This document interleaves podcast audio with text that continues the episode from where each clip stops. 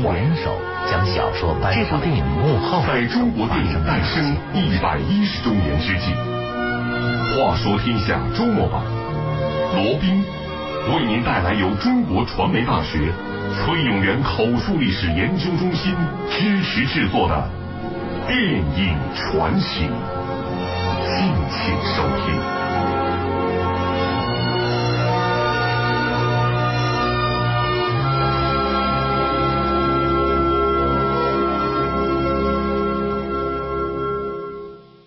是话说天下周末版，大家好，我是罗宾。今天我要和大家聊的这部电影是长春电影制片厂在一九五四年拍摄，于一九五五年在全国公映的一部惊险反特故事片。当时在审片子的蔡楚生对影片非常满意，只是觉得这部充满了悬念、爱情和民族风情的电影名字太一般了，于是。他给这部影片起了一个新的名字，这是一个什么样的名字？这部影片又捧红了多少新人呢？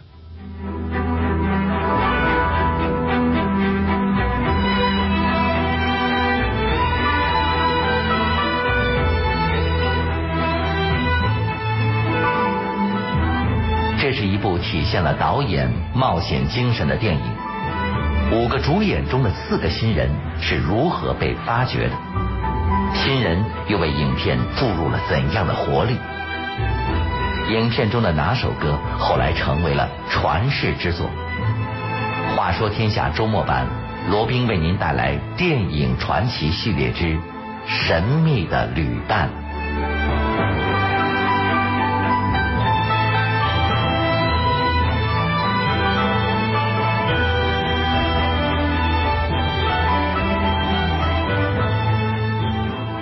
在影片《神秘的旅伴》片头字幕中，我们没有发现编剧的名字，只有改编。改编的人就是导演之一的林农。熟悉林农的人都说林农是一个倔老头，包括他的妻子刘慧明。他这个也挺倔挺的，要想干什么就非得一定要达到目的，他非得要搞电影不可啊。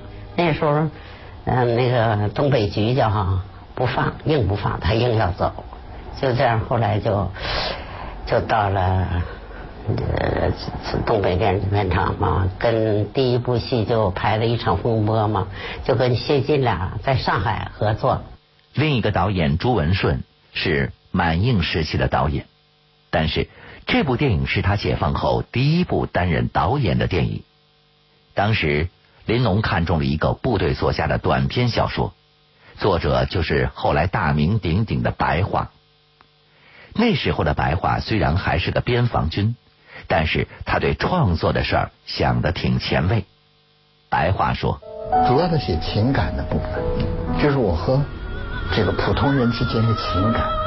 但是我们能够在边境立住脚，主要的是能够和他们从不沟通到沟通。”这是非常伟大的一个主题，人和人之间的一个关系问题。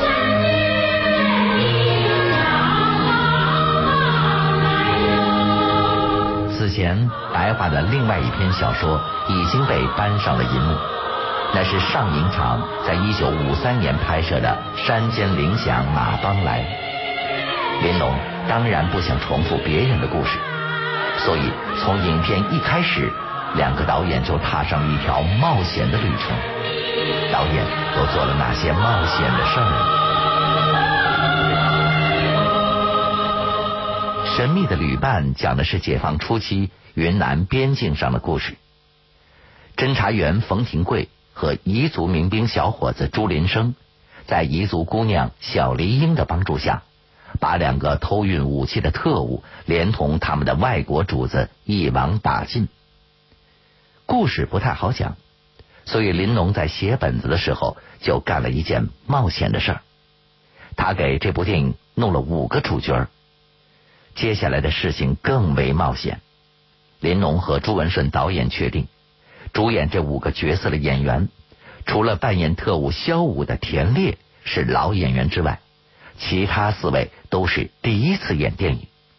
而且即便是老演员田烈，也是刚刚从北影调来的新同志。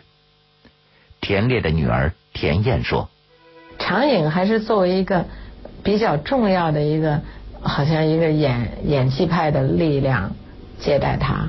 到长影呢，还给了一套一套平房的房子，有小院儿。嗯，这样呢，我当我爸爸呢，也就有比较多的角色机会演。”我感觉在长影，他好像还演了比较多的。田烈在默片时代就拍电影，在主演《神秘的旅伴》之前，田烈已经演了不少配角了。所以，让导演真正操心的是那四个新人。在剧组集合之前，他们在哪儿的都有。扮演大特务魏福的李杰回忆说：“呃，上完课呢，出来练弓箭操。我那会儿大概二十八了都。”有点带有点老气横秋，呃，出来就慢吞吞，练的姿势啊也也也不标准了，也比划。人家说是练，我是比划，我就余光看这两个人。李杰说的这两个人就是林农和朱文顺，他们俩一胖一瘦，正在北京满世界转悠找演员。他们看中了这个懒洋洋的学生。过了几天，这一胖一瘦又跑到总政话剧团。他们看见大冬天的操场上有个女孩在练功，这个女孩就是在影片中扮演小梨英的王小棠。这俩人进来了，进来一晃穿着蓝毛蓝布衣裳就进去了。我说这俩人哪儿的地方的，也跟我没什么关系。这俩人坐在屋里，也不说话，也不叫我坐，就站那站一会儿。我就拿张报纸在那儿看着，也没声音。过了一会儿，就问我：“你练功了？”林林说：“说啊，行了，你走吧。”就这样。这个女孩可不简单，她唱过京剧，当时正在话剧团报幕跑龙套，还帮忙给人化妆。关键的是，她的心思可不小。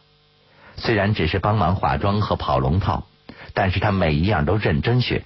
因为他相信一句老话，叫做“艺不压身”。至于扮演侦查员冯廷贵和彝族青年民兵的朱林生的演员，导演是用试戏的方式来决定的。两场戏之后，导演决定由印志明扮演冯廷贵，由刘增庆扮演朱林生。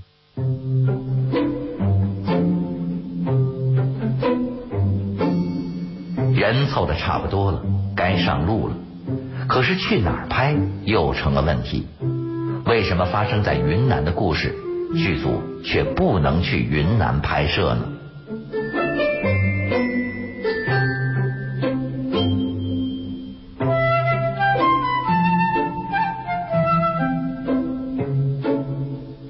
上映的《山间铃响马帮来》在云南边境干了十个月。可是长影的神秘的旅伴剧组却去不了云南。至于原因，李杰和王小棠说：“他原来是去云南采景完的，后来正赶上要出外景，都打好行囊了，一个命令就是勤俭节约的一个运动，哎，不能上云南，云南贵呀。”是在呃吉林的四道沟拍的，因为那个地方很像云南，所以这部片子。好快省的一个影片。剧组找的这个地方在中朝边境。美工从云南回来后说，吉林的四道沟和云南的风景也差不太多。美工刘学尧说，在云南吧，少数民族地区呢，就是先看看，然后选有特色的，哎，那个景。呃，如果拍室内的，就室内布置，哎。但是基本呢是保持它的民族特点，外景呢也是这样，就是找合适的这个呃门口啊和这个外景这个树林呢，这样配合起来。彝族的房子能搭，可是两个地方的树长得不一样。刘学尧也有主意，他在四道沟的路上种上了，准确的说是安上了几棵芭蕉树，远远的看上去还真有点云南的意思。据说后来长影的好多有关云南的电影都是在这儿拍的，其中就包括了著名的《五朵金花》。这个冒险的举动成功了，不过林龙他们没工夫高兴，他们现在要为自己找的这几个新演员着急了。影片刚开始二十分钟，导演就让五个人在一条崎岖的山路上相遇了。扮演特务魏福的李杰说：“有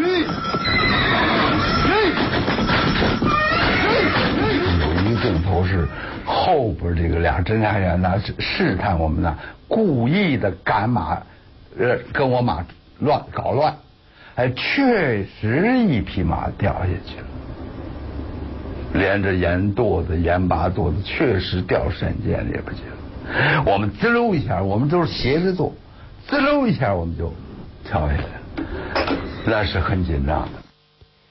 这种设计很冒险，他要靠人物的冲突和性格来完成设计，这是考验新演员的时候。嗨，没法子，嘿，嘿，嗯，他妈的，你们是干什么吃的？懂得干嘛就回去吗？不懂得向老子来领教。骂完了该走路了啊！你们走前头吧。您听听，几个人的性格还真不一样。年轻的李杰演的是一个老谋深算的特务，第一次上镜头的他表现的一直很淡定。那么那边的侦查员怎么样呢？扮演冯廷贵的印志明说：“好，谢谢喽。”可能从中学我印象就叫我老印，没有直呼名字的，觉得麻烦他了，也没有小印，从来没有这个。个子比较高，或者是长得比较老吧，不知道怎么回事。看来侦查员也选的不错，不过气质再接近，老电影的必修课谁也少不了，那就是体验生活。正面人物还好说，反面人物该怎么体验呢？还是导演有主意。他们给演特务的演员找了两个真特务。扮演特务魏福的李杰说：“我不是演特务吗？也给我们布置了体验生活。到法院提审两个特务，一个大一点的特务，一个小一点的特务。大特务，呃，我这个事儿交代过了。一看沉稳老练，胸有成竹，那么我记住了。”哦，老特务、大特务是这样，找俩特务体验生活，听着就是有点悬。不过当时的电影就是这么拍的。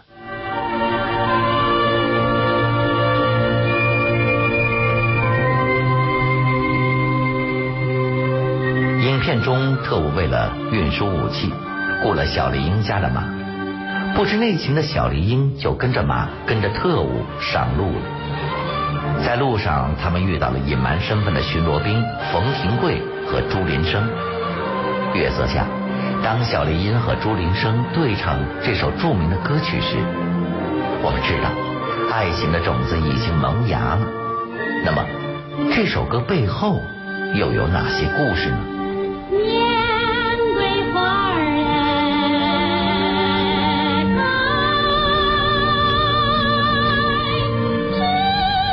要知道，在吉林拍云南的味道，除了作景，导演就靠这支插曲了。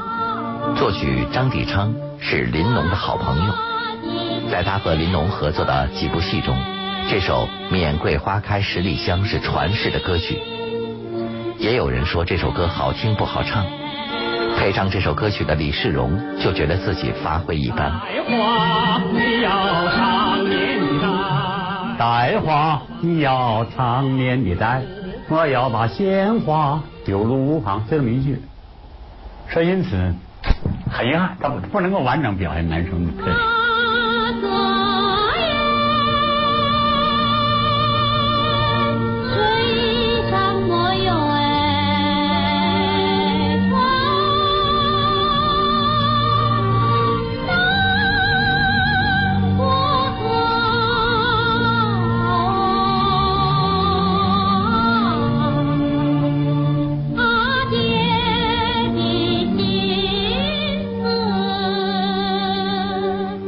的小丽英，害羞的朱林生，刘学尧做的花环，配上张帝昌的歌曲，这样的景象，谁又能忘得了呢？用免桂花编成的花环是很漂亮的，何况这美丽的花环还有更为重要的作用。影片中，狡猾的特务趁着深夜甩掉了两个巡逻兵，他们在岔路口用毛毯隐藏了脚印。这时的小黎英已经心有所属，他要帮助他的爱人找到自己。于是他将花环挂在了岔路口的树上，为爱人指明了方向。不过，该如何让巡逻兵看到这个花环呢？哎，冯大哥，我们分两条路去追。不行啊，正中了敌人的诡计，那就让他们跑了。招再说，走。花环不能一下子看到，可也不能看不到。想来想去。导演给朱林生设计了这么一句台词：“他妈的，飞上天了！”哎，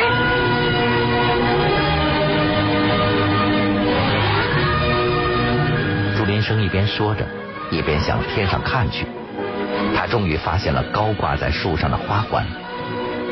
这样的设计煞费苦心，显示着导演的专业水准。不过说到设计，扮演中队长的徐连凯对自己总打电话的设计却不太满意。孟德帅自己也感到很不满意，很不满意。尤其打电话的镜头在什么地方拍呢？在一个化妆间里头，有个按了个电话，就这么一句。不能逮捕，我跟你们交代的任务不是很清楚吗？但是电话太重要了，因为在两个巡逻兵要逮捕两个特务的时候。上级在电话里要求他们欲擒故纵，把他们的外国主子引出来，一网打尽。于是，冯廷贵和朱林生利用特务已经发现自己身份这个机会，故意将自己装得非常蠢笨，用自己的四坨货换了特务的一坨盐巴。当特务自以为得逞，安然的将武器送到指定地点的时候，来接货的却不是特务头子。而是我们机智勇敢的巡逻兵。魏老板，你这一座的盐巴换我四座的草药，你可吃了大亏了啊！神秘的旅伴在一九五五年上映，一下子轰动了全国。参与其中的演员和导演体味着冒险的成功。王小棠说：“一炮而红了之后呢，当然团里头有的人他也比较注意我，就看着王小棠肯定要骄傲，没有，真的没有。嗯，看了看确实没有，还照样洗纱布，管着化妆，照样跑群众。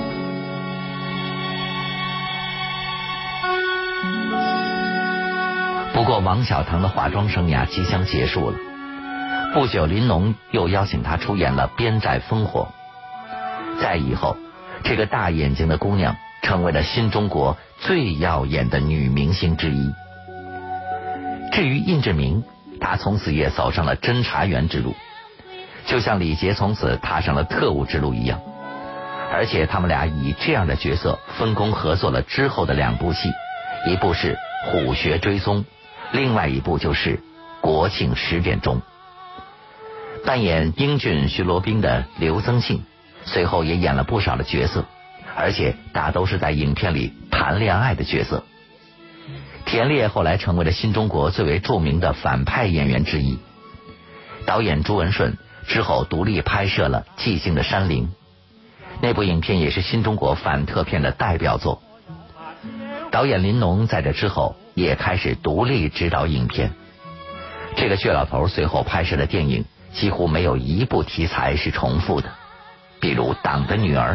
甲午风云、兵临城下和艳阳天，不知道这是不是他在继续着自己的冒险旅程呢？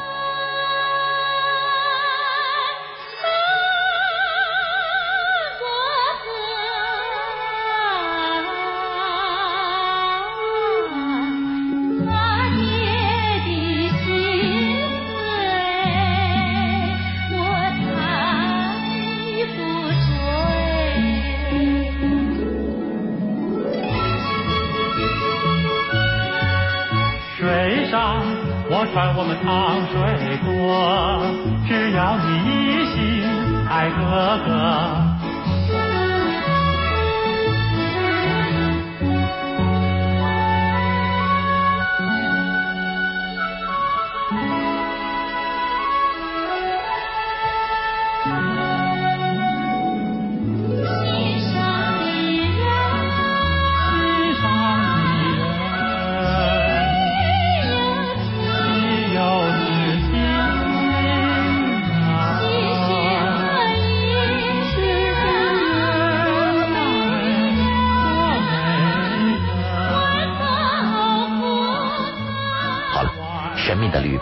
故事就讲到这儿。这里是话说天下周末版，我是罗宾。明天晚上的十点钟，我将继续为您带来电影传奇。另外，如果您想在手机上收听我们的节目，可以下载听听 FM 的手机软件，或者关注北京文艺广播的公众微信账号。